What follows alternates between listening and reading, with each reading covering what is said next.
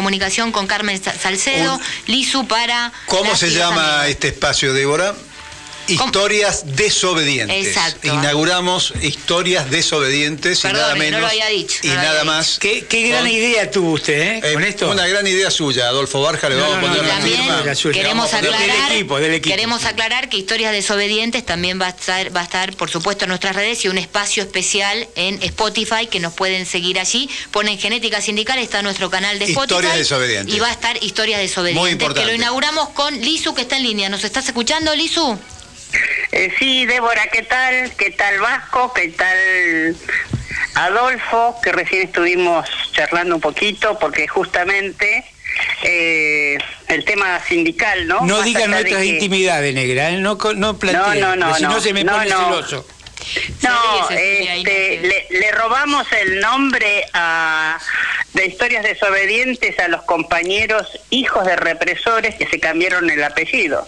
Ajá. como la hija de Checolás o como el hijo del médico de Campo de Mayo. Mira qué interesante. Pero creo creo que, que ellos este realmente lo, lo agradecen.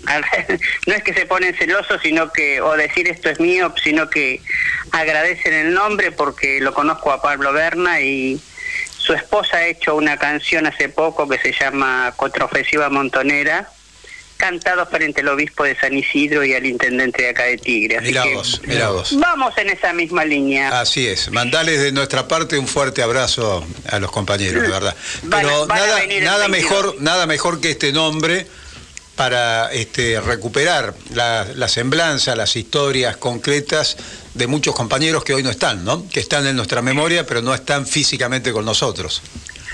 Sí, este, sí, yo hoy este, me, me, decían de que, y la primera que se me vino fue el nombre de una compañera, eh, Rosa María Casariego, eh, una compañera docente eh, que se formó en, un, en un colegio parroquial de San Isidro, pero que vino obviamente nacida en Tigre, en esas épocas donde no había muchos colegios, digamos, para, para formarse, o por lo menos para formarse como docentes o lo que fuere. Ella fue una nacida en el 48, de sobrenombre La Flaca, o Chachi, eh, bellísima, bellísima, todo el mundo le decía que por qué no era modelo.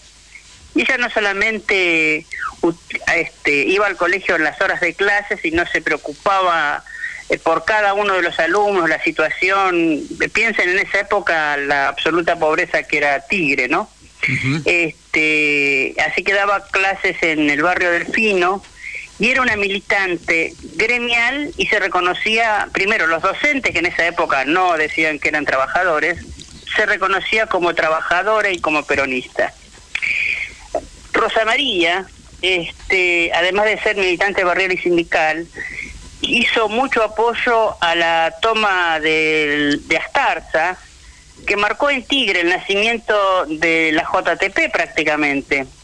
La toma del barrio San Pablo, que está muy pocas cuadras de mi casa, tres, cuatro cuadras, con su compañero, este, primero se casa con, con Casariego, que es su primo, su primo, más allá de todo lo, lo que lo- la familia no quería, se casa y luego se separa y forma pareja con Huesito Cabrera, delegado del astillero Acuamarín. Y a partir de ahí engancha con los conflictos de los astilleros, del astillero Mestrina, con otro delegado también, Oscar Echeverría. ¿Por qué los nombro? Porque fueron, este, ella fue una de las partes de lo que era Unión Docentes de Tigre, primer- uno de los primeros sindicatos, este, formaron la CETERA y después los, los cesantearon a todos. Bueno, Rosa María, el Huesito y el Huesito Cabrera y Echeverría fueron secuestrados por la AAA el 3 de febrero del 76. Fue algo muy impactante porque mm, si bien habían sido secuestrados en otro momento por la AAA otros compañeros ya de Astarza, en este caso fueron masacrados y eh, realmente, qué sé yo, a ella le cortaron los pechos. Bueno, lo encontraron en Moreno.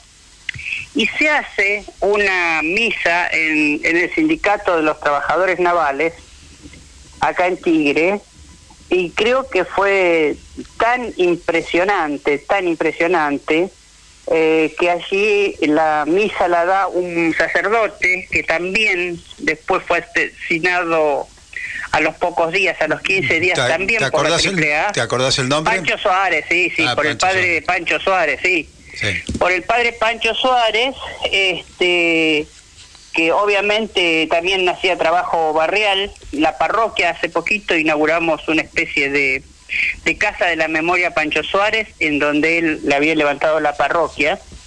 Y este y el padre Pancho, bueno, también fue el que dio el responso.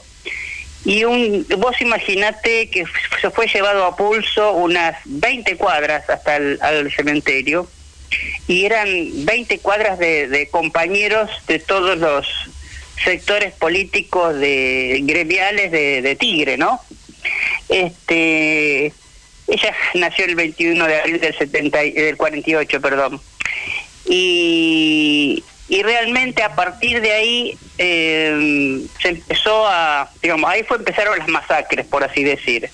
Pero anteriormente, Rosa María quería ser parte de las Juventudes Obreras Católicas, que no se llegó a, mm, a formar. Como, el, como negro Sabino Navarro, la JOC, la famosa claro, JOC. claro, claro. Y sí, viste, la zona norte tiene esa Tradición. particularidad. Zona norte y zona oeste, compañera. Eh, bueno, también. No, no marginen- claro, no- oeste también. no, se nos va a enojar la, la columna oeste. Sí. este, entonces, este, bueno, además alfabetizaba en la parro una parroquia de Pacheco, estamos hablando, ¿no?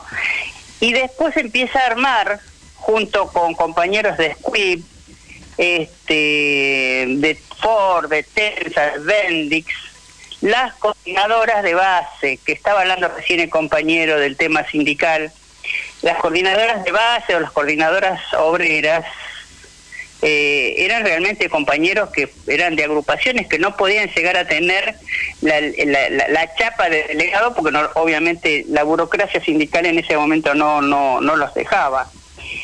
Y se dispara por dos cosas, por la, por, no solamente por el tema sindical, sino porque estaba el Rodrigazo encima. Y ella participa con, este, con los compañeros de algunos de los astilleros eh, este armado de las coordinadoras de base. Si bien, digamos, docente, peronista y después armando eh, organización, organ- y luego arma Se cortó, ¿no? Hola, Lizu, te está, Te perdemos te comunicación. Te estoy escuchando perfectamente. Ah, bueno. Yo te, te escucho, se escucho. Actualmente, ¿me escuchan? Sí, te escuchamos. Actualmente la escuela donde desempeñaba, cierro con esto, de donde desempeñaba las funciones, lleva su nombre. Sobre la ruta 9, la calle que ingresa hacia la escuela donde ella daba clases también lleva su nombre y en, en, la, mm, en la esquina, digamos, de la ruta hay una un, un símbolo donde también destaca la presencia de Rosa María, este, querida no solamente por los docentes, sino por todos los compañeros de esa época y la gente del barrio que, que recordaba eh, la actuación de Rosa María, no solamente en su Eh, localidad, que era Pacheco, vol- sino yo estoy en Talar, que es la otra punta, ¿no? Volveme a nombrar el barrio de ella, El barrio de ella era Pacheco, barrio Delfino. Delfino. Perfecto. El barrio Delfino lleva, lo que es la escuela 7, lleva el nombre de Rosa María Casariego. Bueno, Y Qué, qué, qué, eh, negra, qué importante. Digo, yo saludo eh, a esta mesa por tener esta iniciativa. No hay muchas radios que puedan hablar de lo que fueron nuestros compañeros asesinados y secuestrados. Digo, para nosotros es demasiado importante conocer cada uno de aquellos que dieron la vida por un proyecto de país eh, que creían, ¿no? Entonces, me parece muy bueno que empecemos a nombrarlo y a decirle que delegado, porque hay muchos que no saben que el peronismo y el campo nacional y popular hubo muertos y tantos muertos por defender nuestra patria.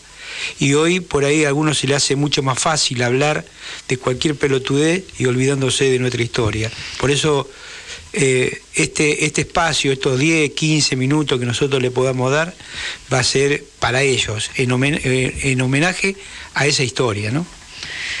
Así que, sí. Sí, y perdóname, eh, generalmente en el caso de Pancho, yo tuve una gran discusión con un, cura que dice que es de opción por los pobres, porque lo tiene al padre Pancho como si fuera una estampita y no lo reconoce eh, su misión como cura peronista este, y lo más y, peronista y, y trabajador. Y bueno, para eso estamos nosotros, Lizu, y, y, sería bueno que quisieras después una semblanza que la prepararas de, de Pancho, ¿no?